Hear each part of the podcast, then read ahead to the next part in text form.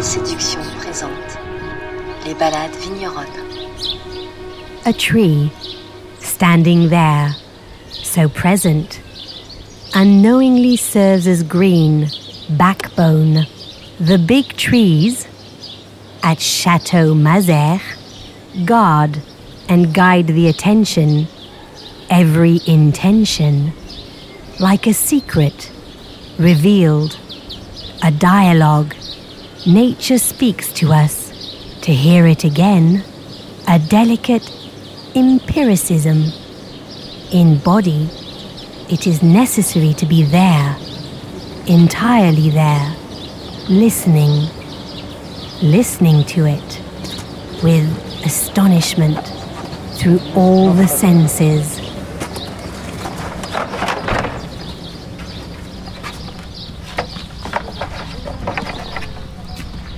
Here we are at Chateau Mazeyres. Mazeyres is lucky enough to be a property with wonderful grounds of several hectares, forming a lovely setting around this house, with at the heart of the grounds the place where we put biodynamics into practice. This is where we make our preparations, and since we have been using biodynamic methods, I get the feeling that when we arrive and enter this driveway, this very beautiful driveway with its plane trees, when we go down this driveway, there is a point at which you have the impression that you're entering elsewhere, entering a place where the energy is different. I'm called Alain Moueix and I'm a winemaker. I've been in charge of Chateau Mazeyres for 30 years, so the experience is fairly fresh. There is, among other trees, a magnificent plane tree, which is several hundred years old and which is the lord of the realm for me. I regularly pay homage to it. It is the centerpiece of our grounds, and we reckon that it was planted at the time of the French Revolution. It's a source of life, strength, and tranquility as well, from which you can draw a certain energy. I'm Jean Michel Bernard. I look after the vineyards, the upkeep of grounds, and the buildings at Chateau Mazeyres with my team. We are a real team, and we're all keen on ensuring the upkeep of this wonderful setting. There are inspiring trees, such as the bald cypress. In biodynamic winemaking, we use special preparations. I've developed a bald cypress based preparation. This year, it will be the second year that we're using it. The bald cypress is a tree very much oriented to verticality. It has roots that grow out of the ground and rise towards the sky. With vines, we have to deal with the handicap of grafting. You know, since the phylloxera crisis, we're obliged to plant with American roots. And this graft, in a way, is a barrier to the expression of the vine's verticality. Vertical expression of the vine is essential. It's a creeper that grows and climbs up trees to get closer to the sky. It is the plant that provides the best expression of the soil.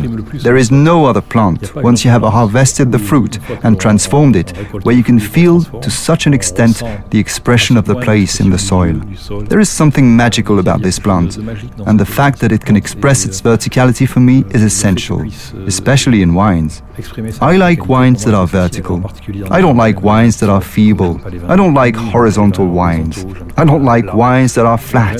I like it when this verticality opens up, creates another dimension, and produces breathing space within the moment of tasting. Those are the wines that I like because they are wines that tell a story. I think putting biodynamic methods in place is a life's work. And even if they are in place, you can say that you're always questioning yourself.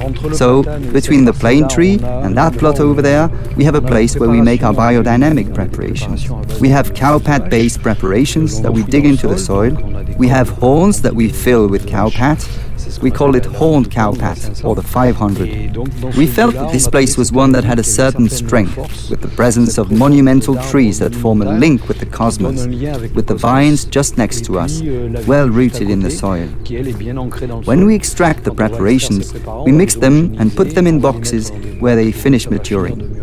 Afterwards, in due course, mostly during the summer, we use this cowpat mixture at a dose of 120 grams per hectare, and we spread it in the vineyards depending on what we've decided to do. It provides the soil and plants with information, especially the soil. It helps to stimulate the living elements of the soil. The better the grapes, the better the wine, inevitably. And we also have applications which follow this calendar in the wine cellars.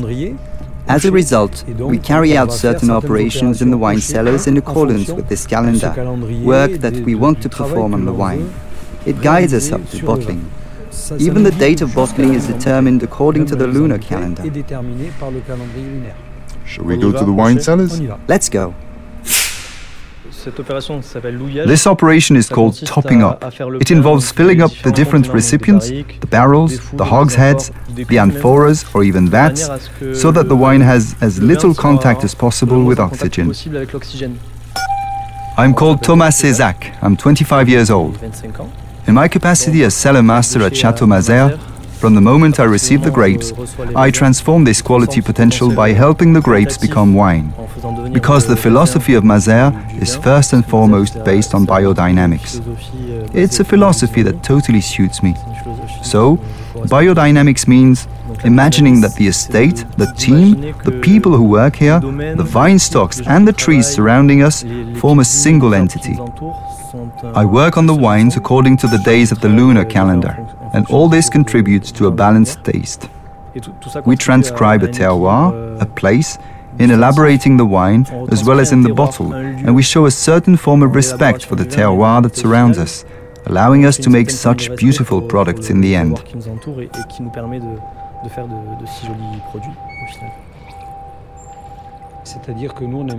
We like it when people can feel this notion of the fruit.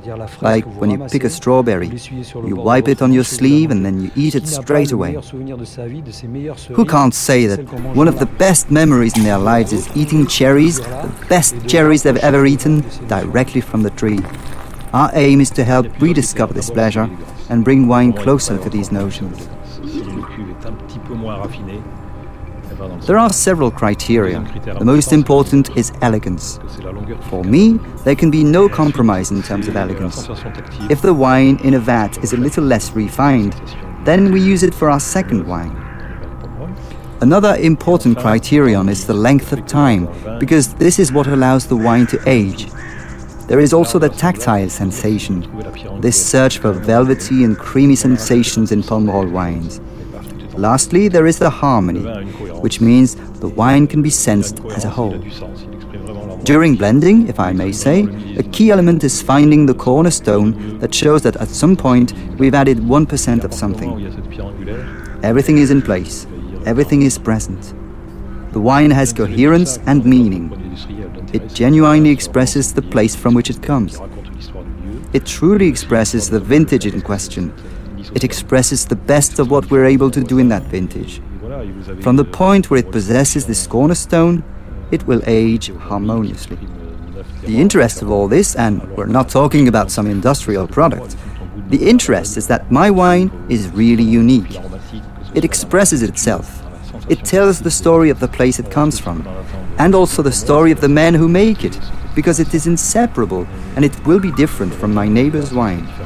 There you have it. In Pomerol Séduction, there are today nine estates that express nine different terroirs, while we have a strong identity, that of Pomerol. When we taste our wines blind, we find that whether it is in the aromatic profile, the texture, the tactile sensation of the wines, we find what we expect from a Pomerol, that is to say, this velvety touch, the caressing sensation.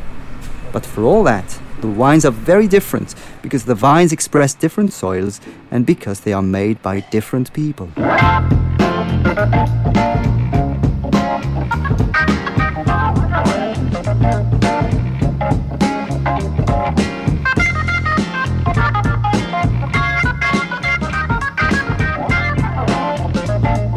This almost nothing that in the whole, the whole in each one, differs with nuance, together forming an assembly, that of the living, a coming together of beings, with dreams embodied in actions and matter, soil, terroir, the vines, and the men. Make wine, apply themselves to doing well whilst preserving the magic, not needing to understand all, not needing to know all, and tasting a wine that feels good.